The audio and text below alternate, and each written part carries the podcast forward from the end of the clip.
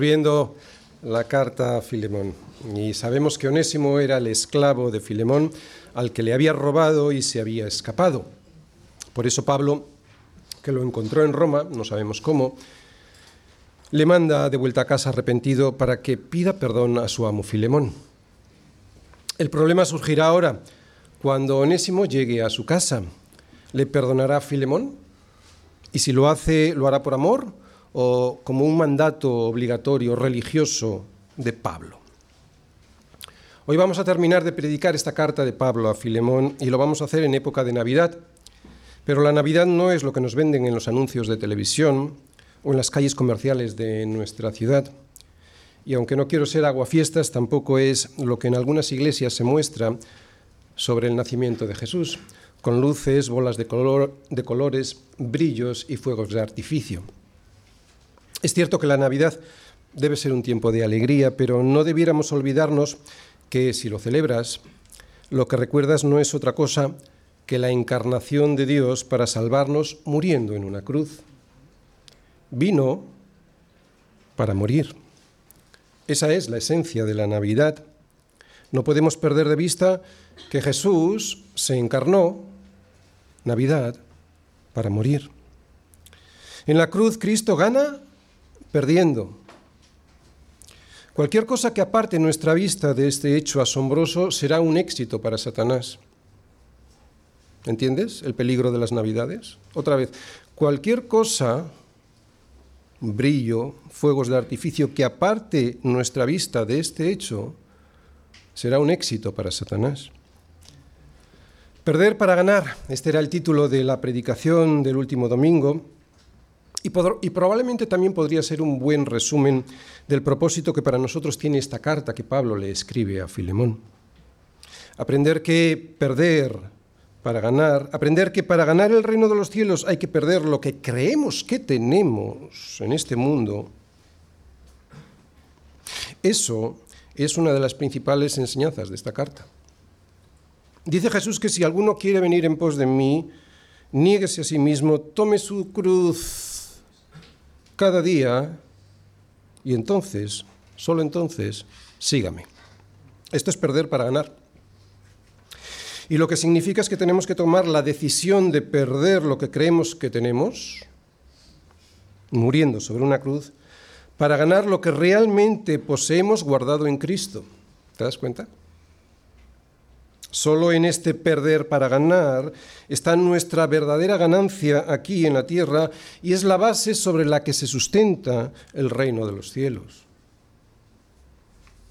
¿Por qué digo que es la base sobre la que se sustenta el reino de los cielos este perder para ganar? Pues porque el amor no es otra cosa que darlo todo sin esperar nada a cambio para ganar la vida del otro para redimir la vida del otro, para darle vida de verdad. Y eso es lo que le está pidiendo Pablo a Filemón en esta carta. Morir sobre una cruz significa perder nuestra propia opinión para ganar el consejo de Dios.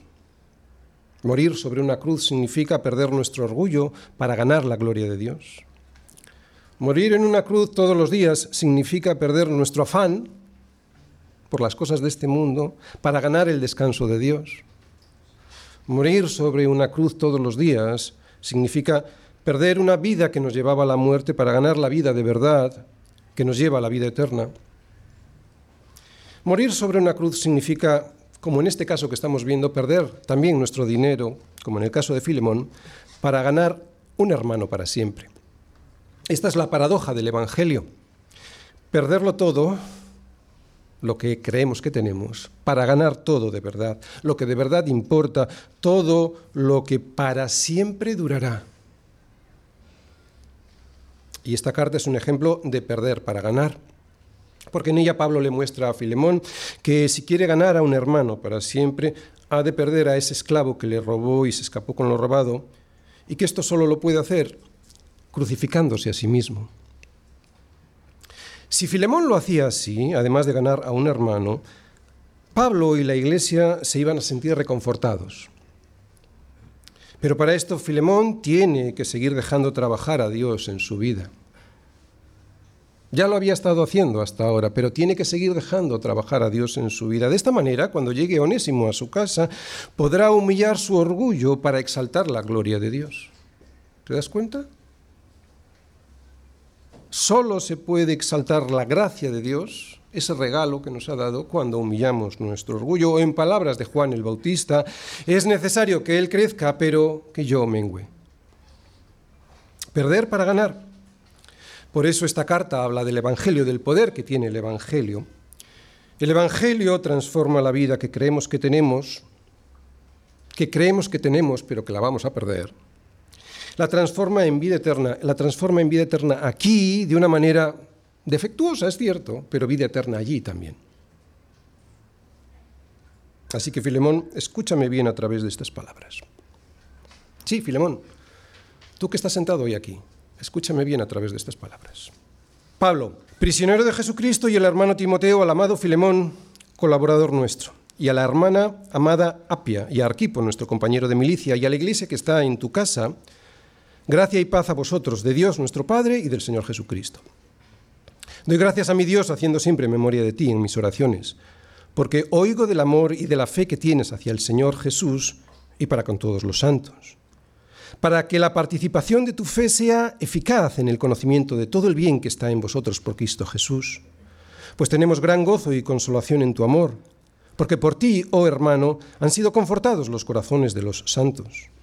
Por lo cual, aunque tengo mucha libertad en Cristo para mandarte lo que conviene, más bien te ruego por amor, siendo como soy, Pablo ya anciano, y ahora además prisionero de Jesucristo, te ruego por mi hijo Onésimo, a quien engendré en mis prisiones el cual en otro tiempo te fue inútil, pero ahora a ti y a mí nos es útil, el cual vuelvo a enviarte.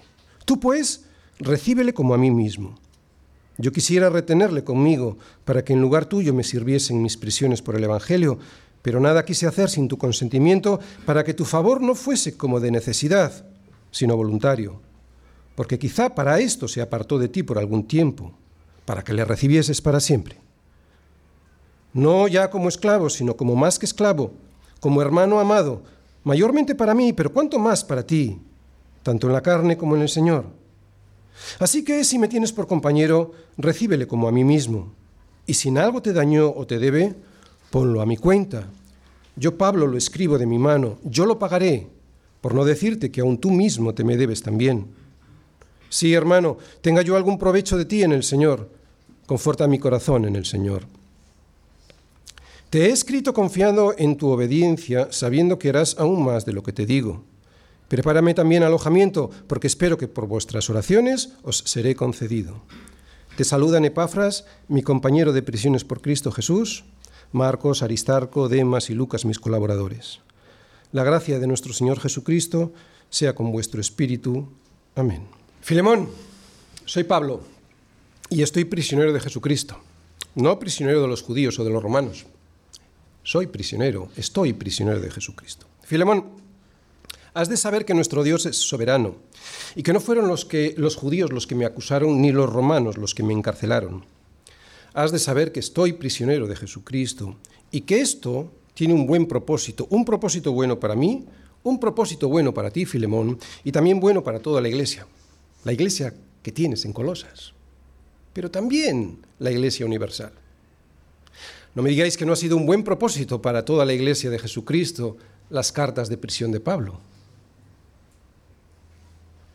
Filemón, quiero que, quiero que sepas que Onésimo, tu esclavo, se apartó de ti por algún tiempo para que le recibieses para siempre. Ahí está el propósito.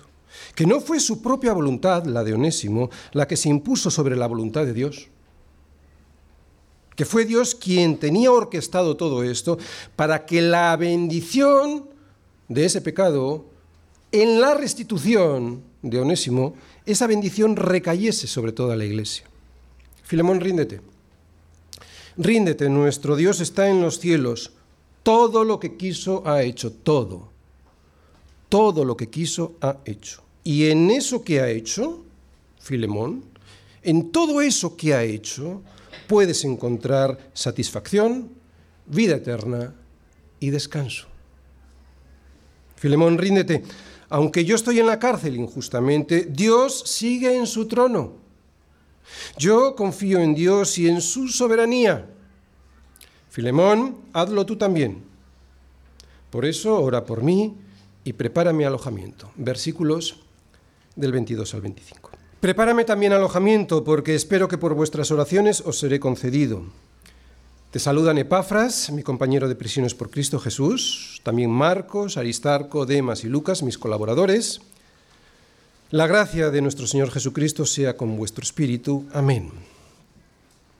¿Dónde está mi descanso? En la absoluta soberanía de Dios. Filemón 22, 25. Muy bien, Pablo estaría deseando llegar a la casa de su amigo Filemón en Colosas para poder descansar después de dos años, seguramente unos dos años, de injusticias, persecuciones y prisiones que sufrió desde que salió del templo en Jerusalén, acusado falsamente por unos judíos de Asia de haber introducido en el templo a gentiles. Sin embargo, Pablo sabe que el verdadero descanso está en la soberanía de Dios. El descanso de Pablo está en la absoluta soberanía de Dios y no en una soberanía relativa que está mediatizada por lo que hacen o no hacen los demás, ya sean estos judíos o romanos. Y esta soberanía absoluta de Dios siempre tiene un buen propósito para los que le aman. Es cierto que Pablo pide oración, pero la pide para que la voluntad de Dios se cumpla, aunque confía evidentemente que esa voluntad sea estar pronto en Colosas con Filemón y con el resto de la iglesia. Y quiero decir que para entender la soberanía de Dios, aunque solo sea para entenderla por encima, lo primero que hay que hacer antes de nada es aceptarla. Pero alguien me puede, me puede preguntar, ¿viene en la Biblia esta soberanía absoluta de Dios para que la pueda aceptar aunque no la entienda del todo? Pues evidentemente sí la vemos por toda la Biblia, además ningún cristiano la cuestiona en teoría. ¿El problema cuándo surge? El problema surge cuando nos toca confiar en Dios y en esa soberanía absoluta cuando las cosas no salen como a nosotros nos gustaría que saliesen. Pero es fundamental aceptar que la soberanía de Dios es siempre absoluta, jamás relativa es fundamental para no estar afanados ni andar perdiendo el tiempo contendiendo con Dios. Pero ¿qué es soberanía? Soberanía absoluta. Muy resumido sería lo siguiente, que Dios va a hacer su perfecta voluntad cuando, dónde y sobre quien Él decida hacerlo. Así de sencillo. Sin embargo, y al mismo tiempo, esta soberanía de Dios no exime al hombre de su responsabilidad frente a Dios y, ante los demás. El hombre es responsable de sus decisiones. La prueba está en la rebeldía y la rabia con la que el hombre no regenerado decide levantarse contra Dios y contra su ungido, que es Cristo, diciendo, rompamos sus ligaduras y echemos de nosotros sus cuerdas. Separémonos de lo que quiere Dios para nosotros con sus cuerdas de amor. Dejémoslo, dejémoslo a un lado. Pero Dios, que todo lo ha creado y que mora en los cielos, se ríe y se burla de tanta insensatez y le dice a estos hombres, que son los responsables de semejante rebelión contra él, yo he puesto mi rey sobre Sión, mi santo monte. Yo soy el soberano, simple y llanamente porque todo lo que veis lo he creado yo. Faltaría más soy soberano. Incluso, no solo a los incrédulos, a su propio pueblo rebelde, a nosotros a veces nos dice, pensabas que de cierto yo sería como tú. Pensabas que yo iba a modificar mis decretos y mis decisiones solo porque no crees que soy soberano sobre los cielos y sobre la tierra, pero te equivocas si piensas que yo soy así. Y aquí se encuentra el gran problema del hombre caído, incluso del creyente que se revela contra Dios, que no le conoce, que piensa que Dios es como él, que Dios le va a perdonar mirando para otro lado, sin rendirse a Cristo, que la justicia de Dios es como un chicle que se puede estirar para hacerla coincidir con nuestro interés, que a Dios se le puede engañar. Por eso se revela aborrece la corrección, echa a sus espaldas los consejos de Dios, hace de su propia opinión ley y sin embargo esa opinión la va cambiando conforme le interesa, fornica sin vergüenza, miente con descaro, engaña con pasión y piensa que Dios o no existe o no le ve. Sin embargo, Dios nos dice, estas cosas hiciste y yo he callado. Pensabas que de cierto sería yo como tú, pero te reprenderé y las pondré delante de tus ojos. Te reprenderé y las pondré delante de tus ojos. ¿Tú sabes lo bueno que es esto? La reprensión de Dios a través de su palabra y poder ver nuestra miseria a través del Espíritu Santo verla puesta delante de nuestros ojos, eso es una misericordia que hoy nosotros no podemos dejar escapar, ni sus hijos, ni los que va a adoptar hoy como tales, aunque nos duela, pero es una misericordia. Así que escucha, porque sé que siempre hay gente que no cree que Dios ha hecho todo lo que vemos, que cree que venimos del chimpancé y que ese chimpancé llegó hasta nosotros hoy, por una explosión de una nada que se convirtió en un algo, en un algo con orden y propósito. Y dicen que no creen. Pues claro que creen, pero creen en una patraña que solo se sostiene con la mentira, nunca con la ciencia. La ciencia y el ajuste fino cada día nos muestran más y mejor al Dios creador de la perfección, del orden y del propósito en su diseño. No te dejes engañar solo porque en tu cabeza no cabe un Dios tan grande. ¿Cómo va a caber el Creador en la cabeza de su criatura? Sé que no es lo mismo, pero es como si pretendieses que tu mascota, tu mascota, un perrito por ejemplo, entendiese que vives en una ciudad, que está en un país, que está en un continente, que está en un planeta llamado Tierra y que esta Tierra está en un sistema solar, que está en una galaxia, que está que está, que está en el universo. ¿Y dónde está el universo? ¿Dónde están las galaxias? ¿De dónde vino la materia con la que han sido creadas? ¿Quién las puso ahí? ¿O se pusieron solas? ¿Cuándo se pusieron? ¿Te das cuenta? Espacio, tiempo, materia. Ni nosotros somos capaces de entender cómo, cuándo y dónde han sido hechas y puestas todas estas cosas que vemos a diario. ¿Te das cuenta cómo nosotros o los científicos más eminentes de nuestra sociedad también tenemos dificultad de entender algunos procesos y conceptos que no terminan de entrar en nuestra mente? Simplemente no tenemos la capacidad de entender ciertas cosas. ¿Y cuál o qué es lo sabio? Lo sabio es aceptarlo y no empeñarnos en buscar cualquier solución con tal de llevarle la contraria a Dios. Debemos tener la humildad de escuchar lo que Dios dice sobre sí mismo y sobre lo que Él ha creado. Y aunque la Biblia no es un libro de ciencia, sí que en él, en este libro, en la Biblia, podemos encontrar las claves para entender más cosas de las que hoy entendemos.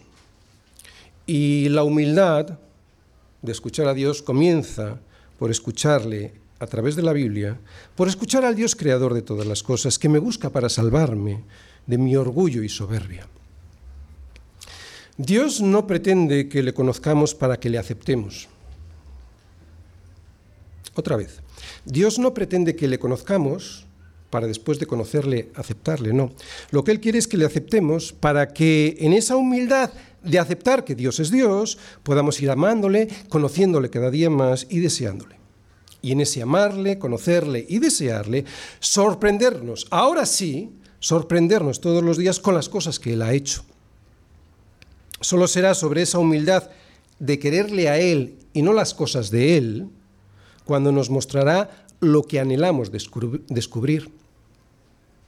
Y tienes que saber que ese anhelo por descubrir, por saber cosas, ha sido puesto en nuestro corazón por Dios mismo.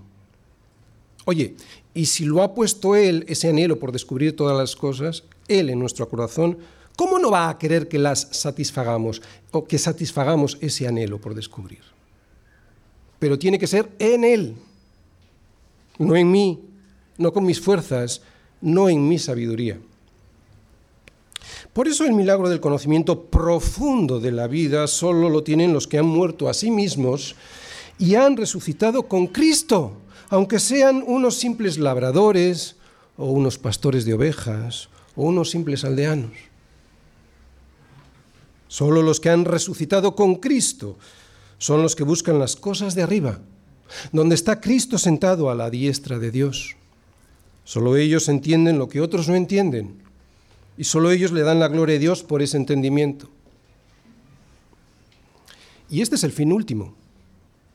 Este debe ser también nuestro fin último. Quien no busque este fin, darle la gloria a Dios, jamás obtendrá la sabiduría, la verdadera sabiduría. Hace unos días leí una noticia que decía que ya empieza a haber científicos que consideran imposible llegar a conocer el origen del universo a través del método científico. Es un paso. Es un paso reconocer que no podemos entender el universo y su origen a través del método científico. De hecho, es ahí donde comienza nuestro descanso, cuando confiamos en Dios. Cuando uno es humilde, es cuando Dios no le resiste y entonces es Dios mismo cuando te empieza a regalar algo del conocimiento que ansías tener. A ver, Filemón, ¿estás hoy dispuesto a rendirte a un Dios todopoderoso y que te ama y que quiere salvarte? ¿Estás dispuesto, Filemón, a rendir tus armas y dejar de luchar contra Dios para dejar que sea Él mismo quien te diga que Él es Dios y que tú no? Si es así, podrás aceptar lo siguiente. En el principio creó Dios los cielos y la tierra. Cualquiera que se rinda a lo primero que vemos al abrir la Biblia, ya tiene la mitad del camino recorrido. Fíjate, si has aceptado esto, ahora lo vas a entender. No puedes entender para aceptarlo. Si has aceptado lo que dice Génesis 1.1, ahora tienes más posibilidades de entenderlo. En el principio, Creó Dios los cielos y la tierra. En el principio, el tiempo. Creó Dios los cielos, el espacio y la tierra, la materia. En el principio, esto significa que Dios está fuera del tiempo. Es Él quien lo crea. Creó Dios los cielos. Esto significa que Él está fuera del espacio. Es Él quien lo crea y la tierra. Esto significa que Él está fuera de la materia. ¿Por qué? Porque es Él quien la crea. Fue Dios, desde fuera del tiempo, el espacio y la materia, quien ha creado el tiempo, el espacio y la materia. Y como fue Dios quien los creó, pues está fuera del tiempo, del espacio y de la materia que Él ha creado. Por eso no le afecta. Si a Dios le afectara el tiempo, el espacio y la materia, entonces no sería Dios. Si a Dios le limitase el tiempo, no sería Dios. Si a Dios le limitase el espacio, no sería Dios. Y si a Dios le limitase la materia, no sería Dios. Por eso nuestro Dios es un gran Dios, un Dios soberano, un Dios absolutamente soberano, no es un Dios limitado. La gente que no cree en Dios es porque cuando piensan en Él se lo imaginan como ellos, alguien limitado. Pero Dios no está limitado. Pablo, Filemón, Aristarco, Lucas, Epafras, Marcos incluso Onésimo, el esclavo que se convirtió en Roma, creían en un Dios infinito, sin estar limitado por el tiempo, el espacio y la materia que Él mismo, que Dios mismo ha creado. Los dioses que la gente se crea en su cabeza los crean precisamente porque les cabe en su cabeza.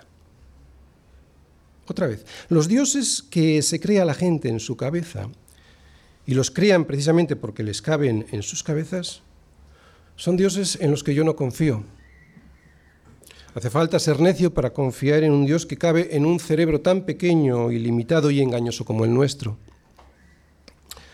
Un cerebro que además está limitado por el tiempo, el espacio y la materia y además que terminará convirtiéndose en polvo, un polvo que otros pisarán. Y ese no es mi Dios. mi Dios no ha sido creado, mi Dios no será pisoteado. Yo no creo en un Dios fabricado, creado, y que está limitado por el tiempo, el espacio y la materia. A esos se les llaman ídolos. ¿Te das cuenta? Los ídolos se crean con lo que Dios ha creado, con la materia, en un espacio y en un tiempo. Yo creo en un Dios eterno que no ha sido creado. Ese es mi Dios. Y ese mi Dios no se puede explicar solo con la ciencia, porque la ciencia utiliza conceptos extraídos del tiempo, el espacio y la materia, y con esos conceptos limitados no podemos explicar un Dios que es eterno e ilimitado. ¿Entiendes? No podemos.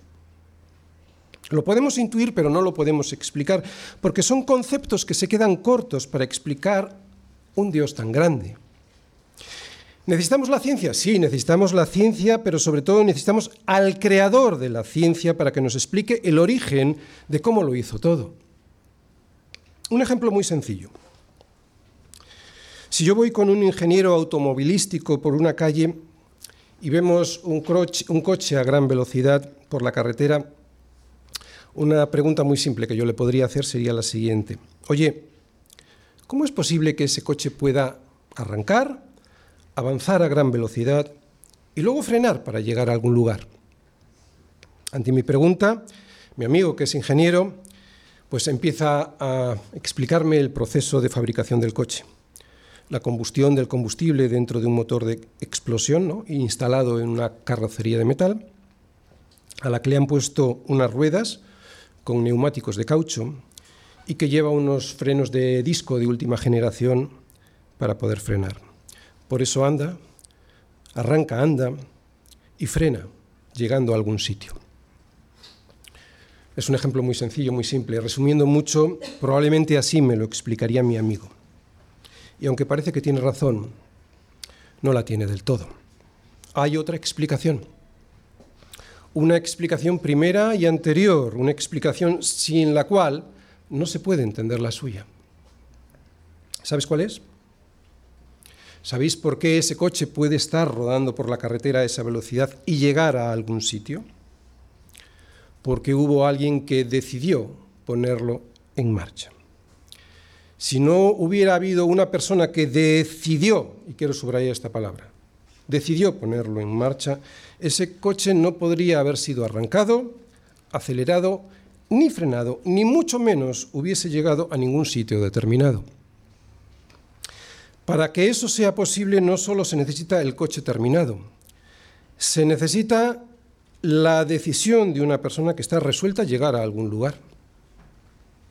Amigo mío, le diría yo, ese coche terminará llegando a algún sitio porque hay alguien que quiere llevarlo a ese sitio. Este sería el conocimiento profundo. Sin este conocimiento profundo nos quedamos tan solo con la cáscara de unos datos que solo aportan información pero nunca conocimiento. Los que desprecian a Dios y su consejo para buscar en su propia opinión la solución a sus problemas, podrán tener datos, y muchas veces datos ciertos, pero se quedan sin saber lo importante.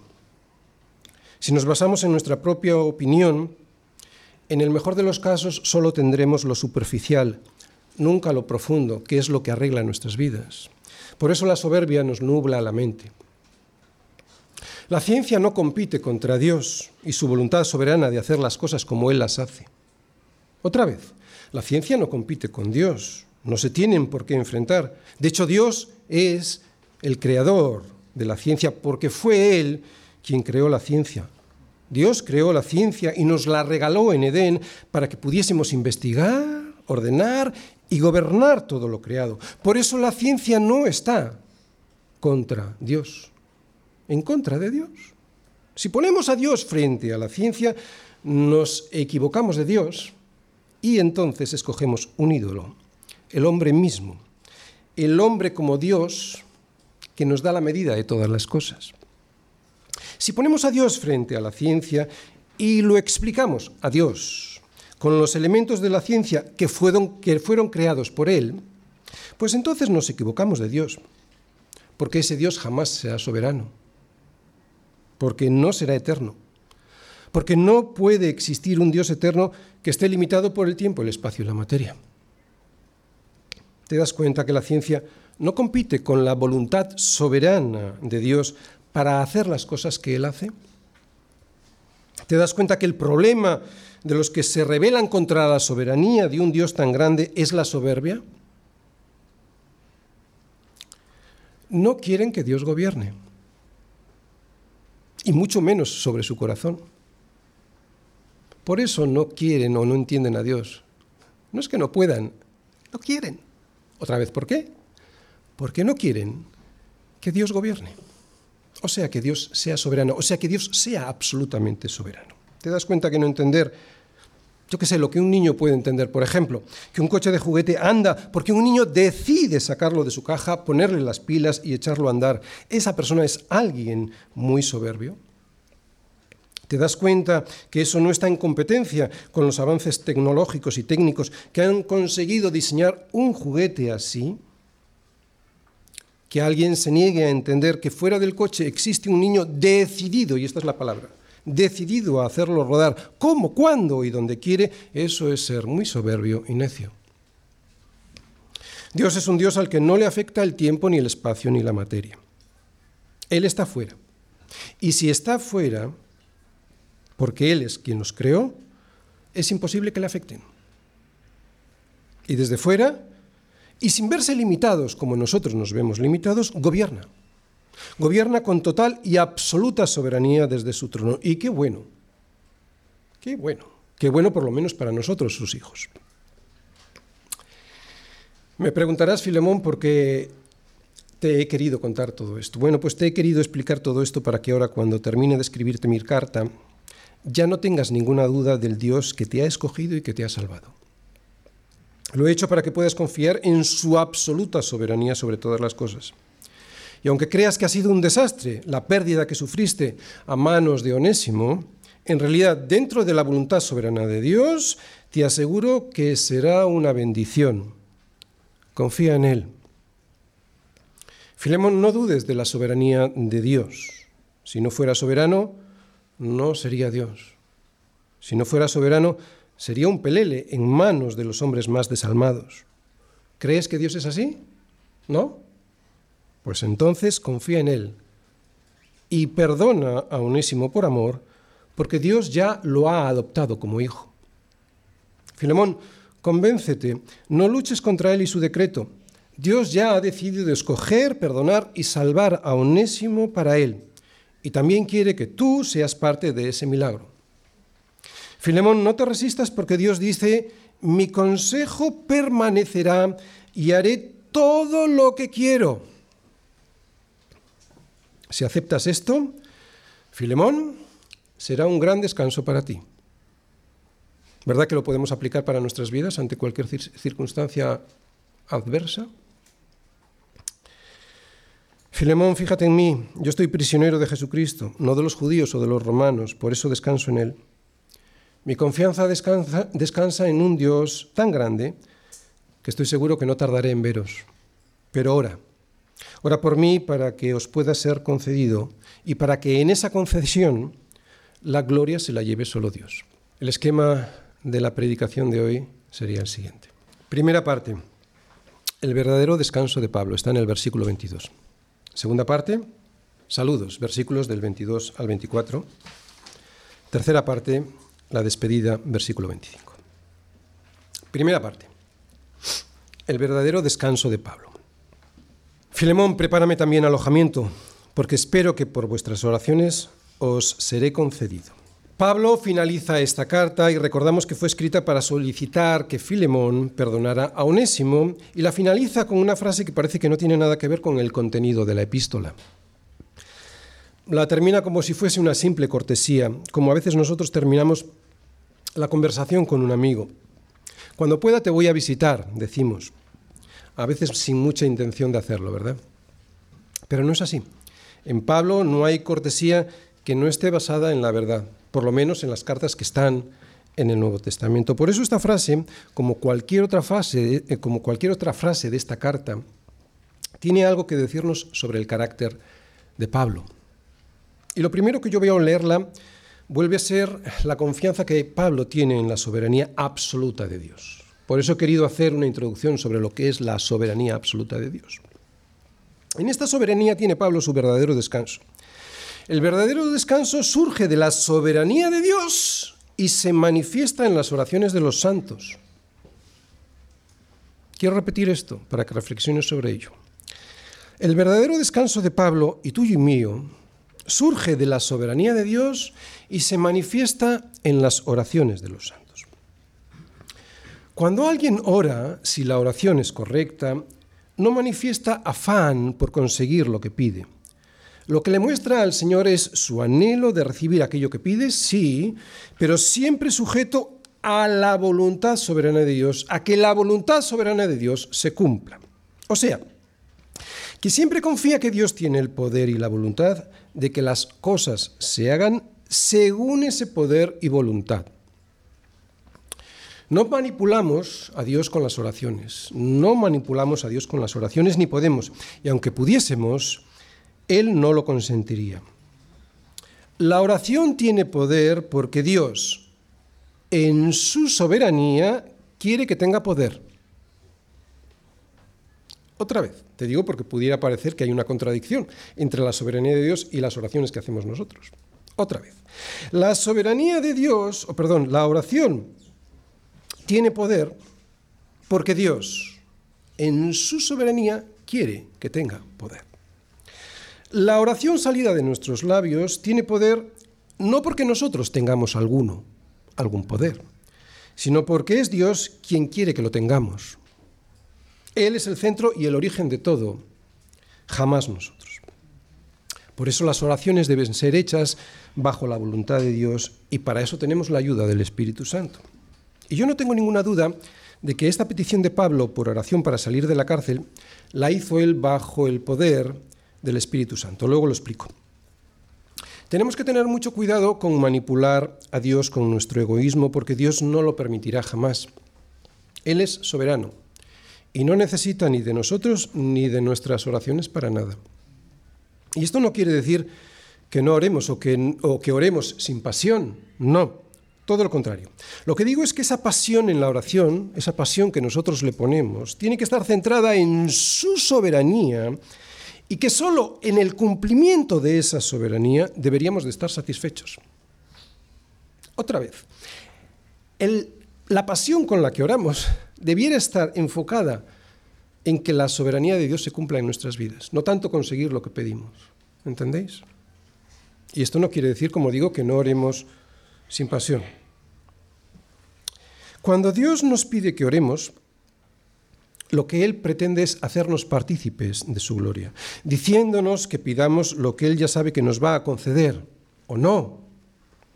Pero como nosotros no lo sabemos, es por lo que tenemos el deber y la obligación de pedirlo.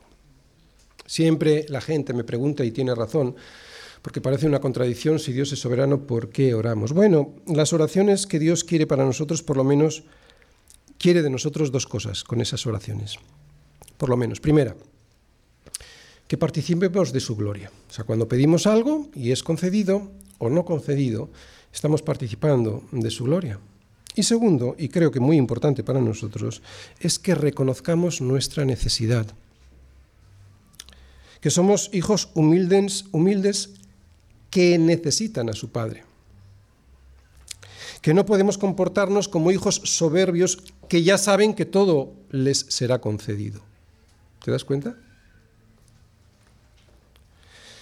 ¿Te das cuenta que cuando le pides al Señor algo con pasión, lo que le demuestras es tu necesidad más que el deseo de conseguir lo que pides? O por lo menos así debiera ser, porque sobre todo es eso lo que el Señor pretende. Que seas consciente de que tú eres alguien necesitado, no alguien que se cree suficiente en sí mismo, o sea, alguien como Dios. Acabo de decir que estoy seguro de que esta petición de Pablo por oración para salir de la, cárcel la hizo bajo el poder del Espíritu Santo y lo creo porque no dice, orad por mí para que salga de la cárcel. Lo que él les pide es, hacedlo porque espero que por vuestras oraciones os seré concedido. Os seré concedido. os seré concedido nos vuelve a mostrar cómo Pablo confía en que la voluntad de Dios será la que triunfe. Os seré concedido significa que será Dios quien le lleve hasta Colosas y no que serán los romanos quienes le suelten. ¿Te das cuenta que os seré concedido no se puede referir a, a, la voluntad de los romanos para soltar a Pablo, sino a la soberanía de Dios para hacerlo cuando Él lo considere? Ningún cristiano bien fundado en la palabra de Dios desea nada que Dios no desee por muchas ganas que tenga de recibirlo. Otra vez, ningún cristiano bien fundado en la palabra de Dios desea nada que Dios no desee, por muchas ganas que tenga de recibirlo. Todo cristiano que haya edificado su vida sobre la roca que es Cristo y que no esté conformado a este siglo, sino transformado por medio de la renovación de su entendimiento, tarde o temprano comprueba que la voluntad de Dios, es siempre buena, agradable y perfecta, por muy dura que le resulte al principio. Así que lo primero que yo veo en este versículo es cómo Pablo vuelve a confiar en la soberanía absoluta de Dios, incluso cuando pide oración a pesar de estar en la cárcel. Pablo se rinde a esa soberanía y se somete a ella.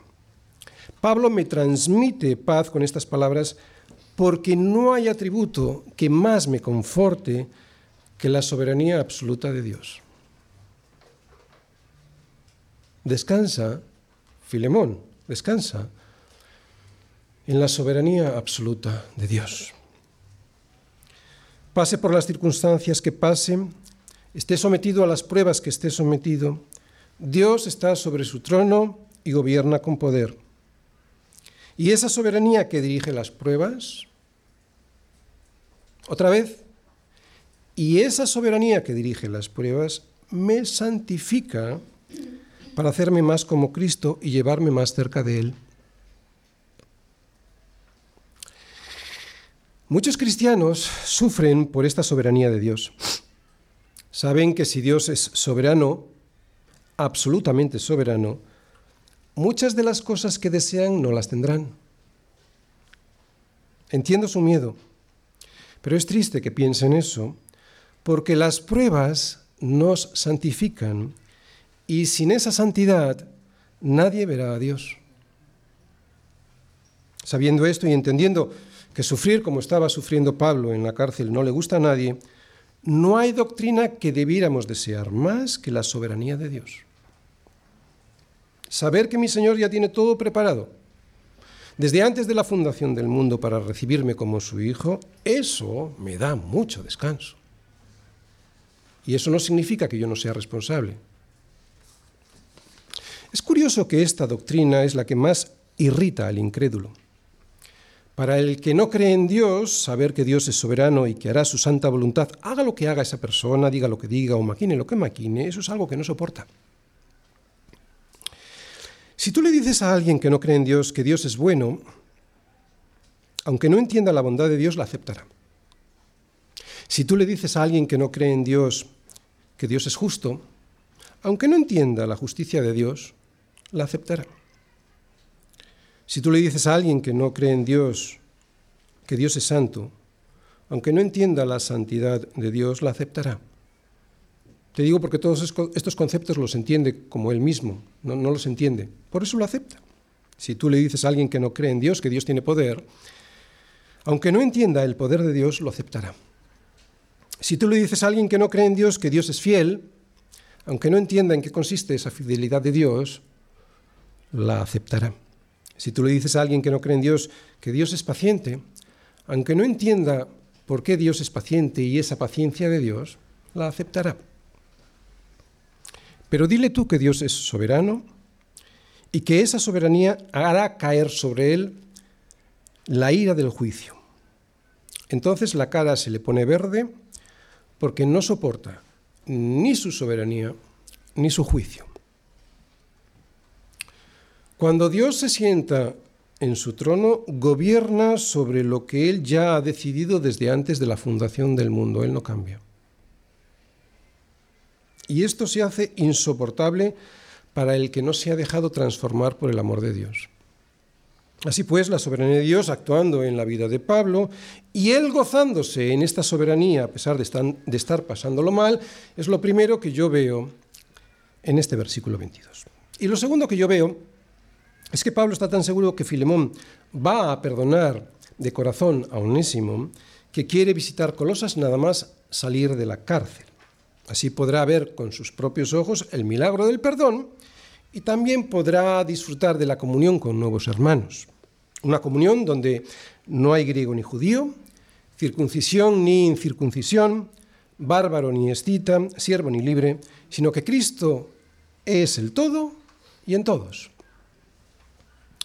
No sabemos si al final visitó esta ciudad, no hay pruebas de ello, pero eso es lo de menos. Segunda parte.